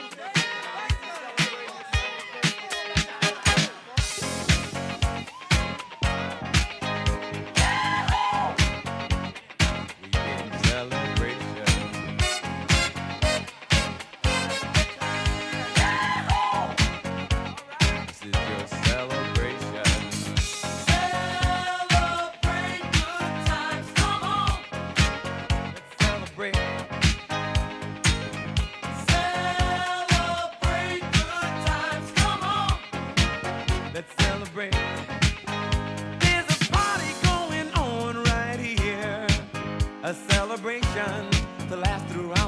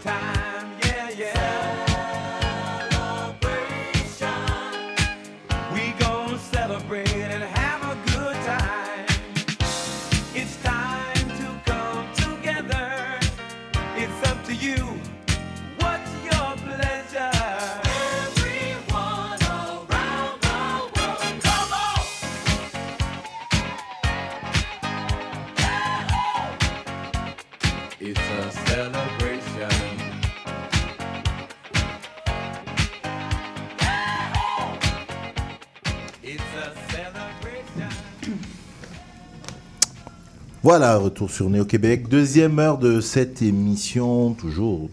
Oui, ça change pas. C'est toujours dimanche 3 septembre 2023. Il n'y a pas de raison que ça, ça change. Euh, c'est juste, je vous dis, parce qu'il y a une ambiance un peu euh, de vacances dans ce studio et pourtant on n'est pas en vacances. Là, on va, on va redevenir sérieux, surtout qu'on va aborder quand même un sujet je ne dirais pas sensible, mais un sujet sérieux. Euh, on va l'aborder parce qu'il s'agit de, je vous en ai parlé en introduction, il s'agit de la, de la statue euh, de Sir John MacDonald, euh, qui est le premier, premier premier ministre du Canada. Cette statue, vous savez, elle est à la, à la place, ce qu'on appelle la place du Canada à Montréal. Elle a été déboulonnée, c'est-à-dire que sa tête est tombée. Je, je vous ai expliqué un peu le, con- le contexte, c'est-à-dire que nous sortons de toute cette période euh, George Floyd et tout ça, donc il y a beaucoup de tensions, beau- beaucoup de, de, de, de nervosité, beaucoup de tensions. Puis il y a un mouvement, mais qui n'est pas seulement un mouvement montréalais, on le retrouve même en, en- en Europe où il y a eu vraiment, par rapport à l'histoire, tout ce qui était monuments, statues et autres, il y a eu on va appeler ça quoi? Revisiter un peu notre histoire. Il ne s'agissait pas de réécrire l'histoire pour ces gens-là, ces gens, j'entends les militants, surtout de gauche, qui estimaient qu'il y a un certain nombre de personnages qui ne méritent plus de rester dans l'espace urbain en raison de ce qu'ils ont fait dans le passé. C'est le cas, par exemple, de John McDonald, dont la tête a été... Est-ce que c'était pas un roi? J'ai failli dire décapité, mais comme j'ai dit que j'allais rester sérieux, euh, elle a été décapitée et quasiment trois ans après, euh, la ville de Montréal euh, a pris une décision. Euh, la décision, elle est comme on dit, elle est tombée, je pense, mercredi dernier. Et il s'agissait, le comité exécutif a décidé de ne pas remettre la place, je vais le dire comme ça, de ne pas remettre la, tête de John McDonald sur le, le socle qui, la portait, mais plutôt de, à la limite de créer une œuvre artistique quelque part et tout ça. Euh, sans vouloir donner euh, d'explications particulières, du moins ils ont donné, la ville a donné ses explications, mais voilà, c'est la décision qu'elle a prise. Et vous imaginez que ça n'a pas toujours suscité de la joie partout, même si jusqu'ici les, les, réactions ont été modérées. Et là, je parle plus des opposants, je pense que les réactions ont été modérées. Mais une fois que moi je vous ai dit ça, vous vous dites oui, mais tu nous as vraiment pas tout dit, qu'est-ce qu'on doit comprendre? Eh bien, Pour comprendre ça, euh, et je suis très heureux que euh, la conseillère euh, de ville, la conseillère de ville, euh, Alia Hassan Cournol, qui est la conseillère de MHM, comme on dit, Mercier, Hochelaga, Maisonneuve, et qui au comité exécutif ait accepté euh, mon invitation pour en parler, parce que en plus de, de, de, de son, de, sa, de son poste de conseillère à la ville, euh, au niveau du comité exécutif, elle est surtout en, en charge des relations avec les autochtones. Madame Hassan Cournol, bonjour. Bonjour Cyril. Ça fait, je, je vais me permettre de dire Alia, mais je vais, euh, je vais vous vous voyez. Merci, merci Alia d'être venue. Euh, je dois quand même dire que ça fait ça fait longtemps parce que la dernière fois qu'on s'est parlé, c'était lors de la campagne euh, pour les, les- les municipales. Vous étiez candidate et aujourd'hui, ben, vous êtes installée. Merci de- de- d'avoir accepté. euh, c'est c'est l'occasion d'ailleurs de, de revisiter quelques deux trois deux trois affaires comme on dit. Euh, Comment ça se passe, euh, concert de ville? C'est bien? Ça, ça, ça- ça se passe bien? Eh, c'est rock and roll, comme Ouais. on pourrait dire. Mhm. Oui, c'est passionnant. Euh, vous l'avez dit, je suis élue dans Merci Hochelaga Maisonneuve, donc c'est un arrondissement euh, qui est en pleine mutation, euh, dans lequel il y a beaucoup d'enjeux d'infrastructures, de transport, de cohabitation résidentielle, industrielle. Euh, évidemment, beaucoup, beaucoup d'enjeux sociaux, itinérance. Euh, la crise du logement frappe particulièrement fort dans, dans MHM, donc c'est euh, extrêmement euh, varié. Puis, je dois le dire, c'est vraiment... euh, c'est un honneur et une grande responsabilité d'être élu dans, dans un quartier comme ça où il y a autant de mixité sociale. Puis c'est Mhm. quelque chose qu'on a à cœur de préserver. Donc euh, je prends mon rôle avec euh, toujours beaucoup d'humilité. Je pense que c'est important quand on est élu, quand on est politicien, de se rappeler d'où on vient, pourquoi, euh, quelles sont les valeurs qui nous ont poussés à, à briguer ces mandats-là. Mhm. Et puis euh, au niveau de la ville-centre, euh, je suis la conseillère euh, associée à la mairesse au comité exécutif et donc en charge des relations avec les peuples autochtones. Et ça aussi, c'est c'est un très gros mandat, un mandat plein d'apprentissage, euh, un mandat où il faut avoir euh, encore une fois l'humilité de reconnaître qu'on ne sait pas tout. euh, et surtout en relation avec les peuples autochtones, on va en parler dans quelques instants. On est en train d'ajouter à l'histoire, donc je pense que c'est C'est.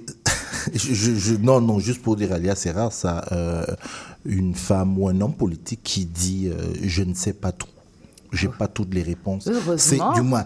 Je, je veux pas. Je, je ne dis pas non plus que j'ai interviewé tous les hommes, tous tous les hommes et toutes les femmes politiques, mais c'est rare d'en- d'entendre ce, ce discours-là.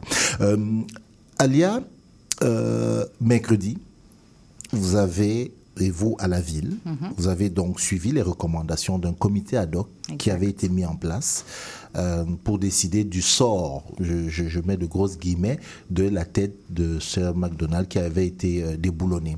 Et vous avez décidé de suivre ces recommandations en ne la reposant pas euh, sur son socle. Pourquoi? Alors en fait, c'est la totalité de la statue hein, qui revient pas. C'est la totalité. On, on se souviendra, il y a trois ans, donc vous l'avez bien dit d'entrée de jeu, au moment euh, des soulèvements euh, en lien avec les mouvements Black Lives Matter qui faisaient suite euh, à la mort De George Floyd. horrible de Mhm. George Floyd. Euh, il y a eu des manifestations qui contestaient certains pans de l'histoire partout en Amérique du Nord. Et lors d'une manifestation, la statue de John A. MacDonald a été complètement déboulonnée, retirée de son socle, et en tombant, la tête s'est dissociée du reste du corps. Exact. Donc à ce moment-là, il y a eu des débats. Faut-il replacer la statue? Faut-il l'enlever Faut-il garder le buste Faut-il garder le, le corps de la statue Que doit-on faire? Et en fait, c'est des questions qui reviennent souvent hein, dans les villes aujourd'hui. Euh, Qu'est-ce qu'on fait des euh, personnalités publiques, des personnalités historiques? Euh, pour lesquelles on apprend qu'il y a eu un passé trouble, il y a eu un passé euh, qui a suscité des discriminations. On fait des découvertes historiques, donc on a beaucoup, beaucoup de- de- d'exemples comme ça où euh, des groupes, des citoyens, des historiens, des chercheurs peuvent contester la toponymie euh, des œuvres d'art public qui sont dans les villes. Donc, au-delà de la statue McDonald's, il y avait vraiment tout un- un travail très large à refaire avec les équipes de la culture et du patrimoine qui sont portées politiquement par ma, ma collègue Erika Alneus pour qu'on trouve des outils pour comment décider si on- oui ou non on doit remettre une statue, si oui ou non on doit re- renommer une rue, si oui ou non on doit euh, commémorer une, euh, une personnalité publique particulière. Donc ce qui a été fait à la ville de Montréal, c'est de- d'abord de travailler sur un outil quelque chose qui nous donne des balises, des règles, qui dépolitise tous ces enjeux-là, parce qu'on va se souvenir qu'autrefois, c'était souvent, il y, avait, il y avait des comités de toponymie, par exemple, avec des experts, mais le col final était souvent politique. Là, on veut s'assurer que ce sont les experts qui parlent et qui recommandent au comité exécutif. Donc c'est exactement le processus qu'on a suivi. Ok, mais qu- quand on veut, on veut mettre ça entre les mains des experts, Mhm. en dépolitisant, est-ce qu'il n'y a pas là, euh, j'ai envie de dire, un risque? C'est-à-dire que j'oublie John McDonald, les personnages historiques, politiques, par exemple, sont généralement des gens qu'on retrouve après euh, dans le- la, la toponymie, euh, une rue, une place, euh, du moins les noms, dont les noms sont associés à ça. Est-ce que quelque part, que sortir de la du moins que le politique sorte de là, est-ce que quelque part c'est pas un risque aussi? Je pense que ce qui est important là-dedans, c'est que ce- il y, y ait des outils et des balises qui soient pérennisés après notre administration. Qu'il y ait une administration projet Montréal ou une autre, il faut que ces balises elles per- elles perdurent. À la fin, effectivement, le comité exécutif décide oui ou non de, re- de suivre des recommandations. Mais ce que, ce que je n'ai pas dit, vous l'avez dit tout à l'heure, il y a un comité ad hoc complètement indépendant de la ville de Montréal pour lequel des experts, euh, sur lequel des experts siègent, des experts qui viennent de tout bagage euh, patrimoine, Mhm. histoire, anthropologie et de tout bagage socioculturel. Et ça, c'est très important. On a sur ce comité, et c'est nouveau, euh, évidemment, des gens qui sont très habilités en patrimoine et qui siègent notamment au Conseil du patrimoine, mais on a des historiens noirs qui travaillent uniquement sur l'histoire des communautés noires, sur la question autochtone. C'est rien de moins que Michel Odette, la sénatrice, La et qui sénatrice était, qui euh, était dans- qui était à l'initiative de la commission Vérité et Réconciliation qui y siège, Mhm. André Dudemaine qui est euh, un artiste et, euh, et qui a créé le festival, festival Terre en. Vue, Festival Oh, ouais, auto- mhm. Présence autochtone, qui siège. Donc avoir sur ces comités une représentation, c'est hyper important, justement pour éviter ce que vous dites, les écueils de trop oublier l'histoire, d'oublier des morceaux de l'histoire. Mais après, on va pas se le cacher, tout est politique. C'est des personnages, si on reprend l'exemple de McDonald's, qui ont été hyper contestés, euh, qui sont, euh, qui font pas l'unanimité loin de là. Et quand on prend des décisions comme ça, bah faut trouver un confort dans l'inconfort. Oui. Non, non, j'aime beaucoup la, la phrase trouver un, incon- un confort dans l'inconfort. C'est-à-dire part, ça n'arrange peut-être pas tout le monde. Qu'est-ce que vous répondez? Je ne sais pas si c'est. euh, vous allez répondre. Qu'est-ce que vous répondez à ceux qui disent que oui, mais ce genre de geste-là, ça veut dire qu'on est en train de revisiter, de réécrire l'histoire en, en- en faisant ça? Mais un historien vous le dirait. D'abord, l'histoire, on va se souvenir que c'est une science sociale. Et comme toutes les sciences sociales, ça bouge, c'est immuable, ça évolue. Plus on en apprend, plus l'histoire peut évoluer. Alors aujourd'hui, quand on prend une décision comme ça, on réécrit pas l'histoire. On renie pas ce que MacDonald a fait euh, comme premier Premier ministre du Canada. On vient la compléter. On vient ajouter à l'histoire des voix qui n'avaient pas été entendues, qui, pire, à l'époque, avaient même été étouffées. On se rappellera quand même que euh, McDonald's, c'est euh, c'est- celui à qui on, on initie la paternité des pensionnats autochtones. Et pour les communautés autochtones, c'est un traumatisme intergénérationnel absolument énorme. Fait que reconnaître ça, c'est pas réécrire l'histoire, simplement la compléter. Puis ça, dans une société où on est capable de résilience, on est capable d'introspection, comme on est capable de le faire au Canada, au Québec et à Montréal, ben, c'est ce qui nous rend plus forts. Il n'y a pas eu de. Je, dis, il n'y a pas eu d'écrit d'opposition. Paradoxalement, moi, je m'attendais à ce que voilà, ça, saute de partout en disant euh, voilà, non, il n'y a pas eu d'écrit. C'est pourquoi? Parce que c'est une, comment dire ça, une réponse euh, de la ville consensuelle, politiquement acceptable pour tout le monde. Je pense que euh, dans le cas qui nous concerne ici, on a souvent donné des nouvelles de ce qui se passait avec la mise, euh, la remise sur pied au nom de la statue. On- Il y a eu une, une évolution médiatique quand même des travaux du comité, euh, du dépôt des rapports. Il y a une consultation publique. Ça aussi, c'est nouveau. Consulter les citoyens et citoyennes de tous horizons sur des enjeux aussi importants ouvrir les voies, les laisser s'exprimer. Je pense que ça, on, on peut pas, euh, enfin, je veux dire, on peut pas être contre la vertu. À un moment donné, sur des décisions aussi importantes, c'est plus que normal de laisser les citoyens s'exprimer.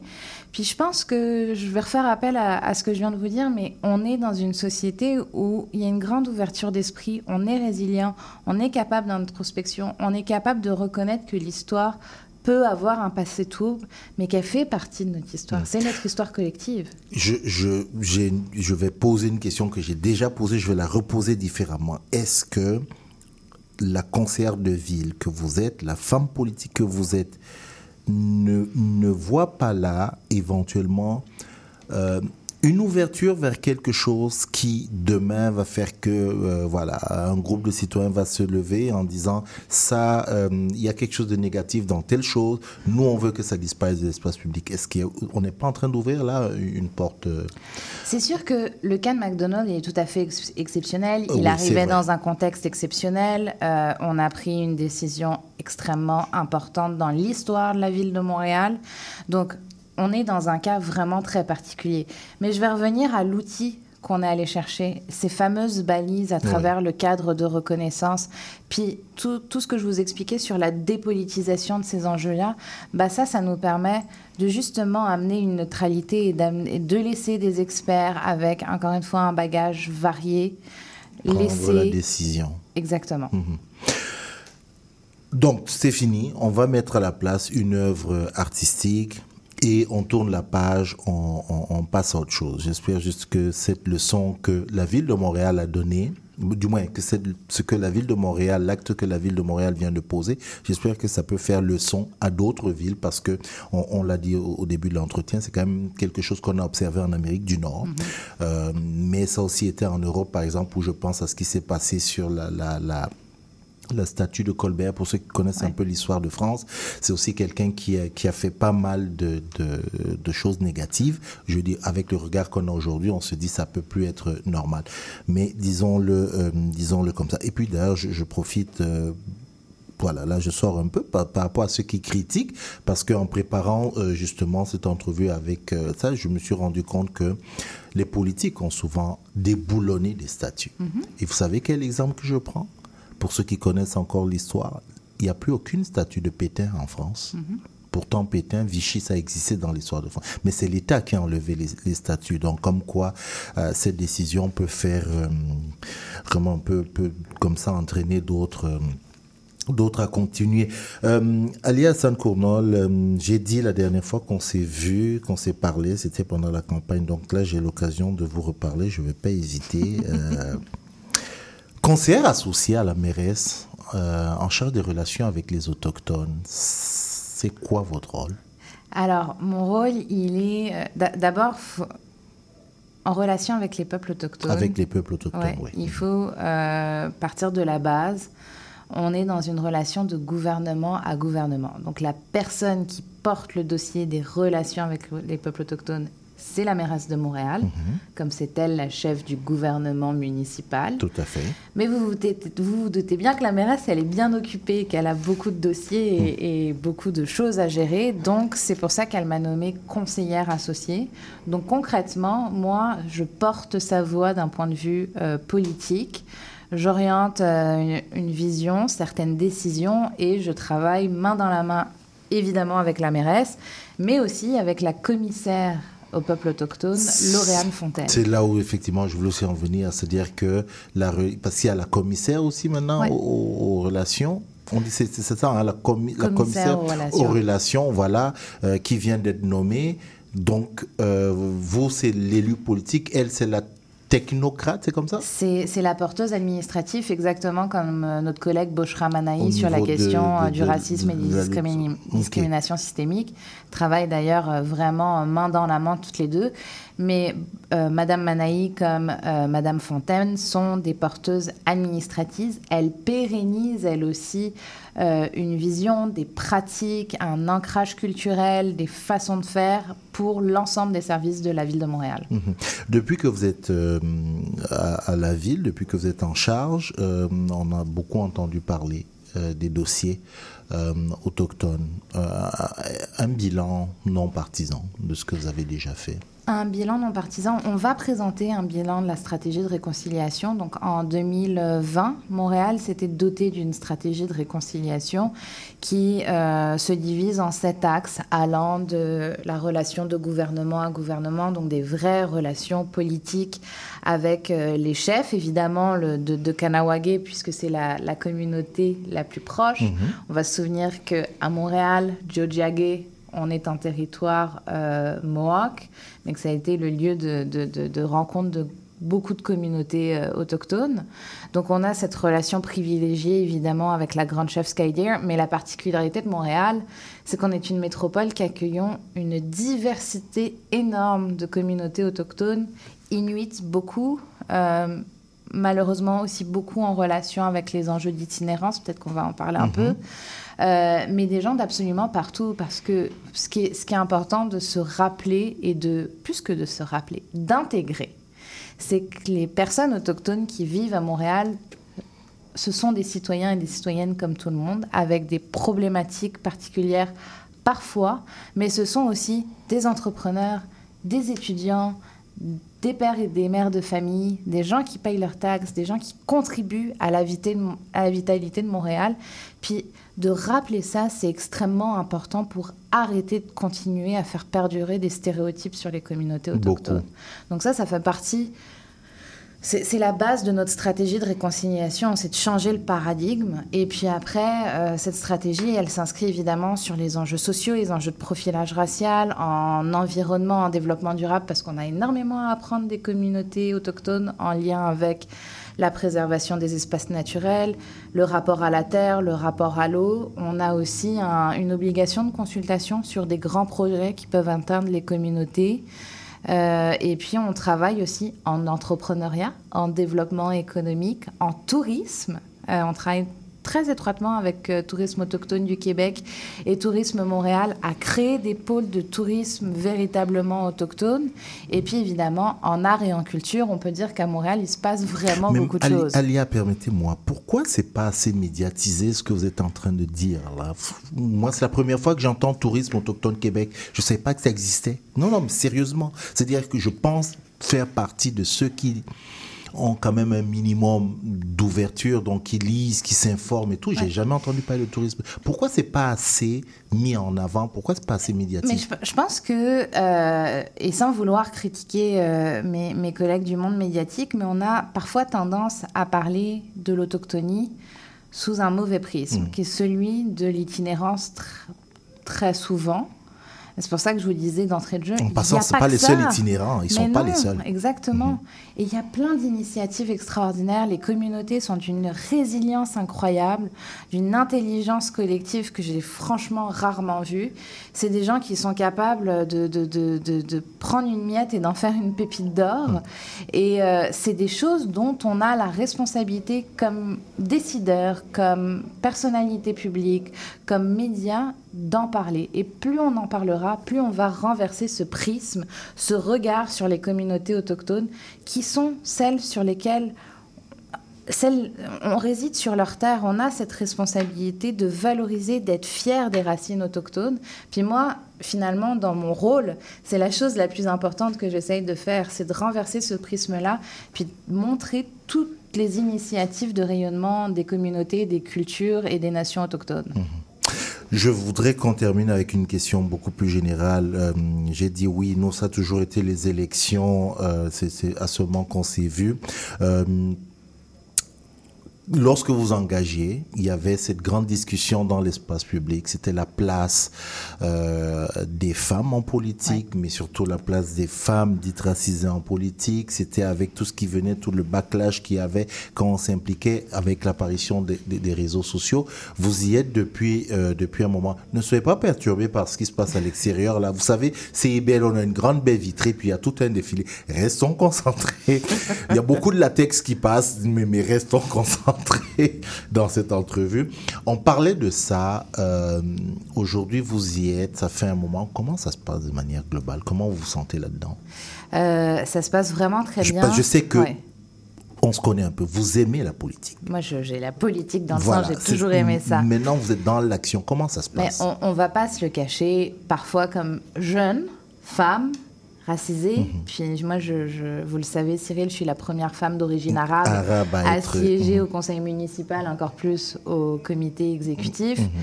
Il y a encore des défis. Euh, ça arrive de recevoir des messages Des gentillesses, pas super. entre euh. Voilà, exactement. Mais je pense qu'il faut, quand on se présente, quand on fait le choix d'aller dans l'espace public, on sait qu'on va être confronté à ça. C'est- on est des humains, parfois c'est difficile, parfois ça fait mal, parfois ça nous entend. Mais j'ai envie de, vous, de revenir à ce que je vous ai dit d'entrée de jeu, comment ça se passe. Il faut revenir à nos valeurs. Pourquoi on fait ça? Euh, et puis moi je trouve qu'au municipal, on a une chance incroyable de faire la différence, d'avoir de l'espace, d'avoir un impact hyper concret. Vous savez, le municipal, c'est euh, la politique euh, du carré d'arbres, mais c'est aussi la politique bien plus macro de la métropole, une métropole comme Montréal, où finalement on met tellement en valeur la diversité toutes les diversités euh, de notre ville. C'est ça qui fait l'ADN de Montréal. Puis ça, sincèrement, on le sent quand on est élu. on, on- on le sent de la part des partenaires, on, le on sent cette fierté de la part des citoyens. Mais oui, c'est clair. On est en 2023, certes, mais il y a encore des défis. Mais euh, on est là, on est une équipe de jeunes femmes racisées super soudées, je ne suis pas la seule. Euh, et puis on a des alliés, vraiment. Donc je pense qu'on est en train de, de- de passer à une autre étape où c'est quelque chose qu'on voit de moins en moins. Euh, la prochaine élection, euh, soit-elle fédérale, municipale, provinciale, il y en aura de plus en plus des Tout femmes au pouvoir, il y en aura de plus en plus des personnes racialisées au pouvoir. Il faut aussi qu'il y ait de plus en plus de personnes autochtones. Mais je pense qu'on n'est plus dans le débat, c'est une évidence, on a notre place, on l'a gagnée euh, et puis on la prend. Voilà, maintenant il faut juste travailler. Merci beaucoup, Alia, Alia Kournol, d'être venu nous, nous Avec parler grand un plaisir. peu. Oui, ça, ça, faisait, ça fait vraiment plaisir. Puis on se dit, on va se dire à bientôt alors. À bientôt On va se reparler. avant Faut- deux ans. Il faut qu'on se reparle un peu plus parce que je pense que la, la- j'allais dire la question autochtone, même s'il n'y a pas de question autochtone, mais je pense que quelque part aussi d'entendre la ville là-dessus, mettre plus des choses positives en avant, nous on ne demande que ça. Merci encore et puis euh, bon courage pour la suite. Merci, on se Cyril. reparle bien avant dans deux ans. Peu importe si vous offrez en location un condo au centre-ville, un chalet ou une maison ancestrale, au Québec, peu importe l'hébergement touristique de courte durée offert, le numéro, c'est obligatoire. Assurez-vous d'obtenir un numéro d'enregistrement, de l'indiquer dans toute annonce sur le web ou ailleurs et d'afficher votre certificat d'enregistrement à la vue du public. C'est la loi. Plus d'informations sur québec.ca par oblique hébergement touristique. Un message du gouvernement du Québec. Il y a une maudite. Tu viens-tu te foncer dans le porte-patio, Gaëtan? Mais non. Voyons, je t'ai vu. C'est mon émission, vous commencez. Voyons donc, Gaëtan, c'est un annonce, c'est le mercredi 10... Ben, Les Trois Moustiquaires, votre fenêtre embrouillée sur l'actualité. Mercredi 17h à CIBL. Chers auditeurs et auditrices, CIBL vous donne rendez-vous dès le lundi 4 septembre afin de découvrir sa toute nouvelle programmation de l'automne. Pour ne rien manquer de nos nouvelles émissions ou retrouver vos émissions préférées, branchez-vous sur CIBL 101.5 FM, la radio qui surprend vos oreilles. Je m'appelle Leila et j'anime l'émission Escale tous les samedis de 9h à 10h. Pour tout savoir sur notre nouvelle programmation, visitez également notre site web cibl1015.com. À bientôt!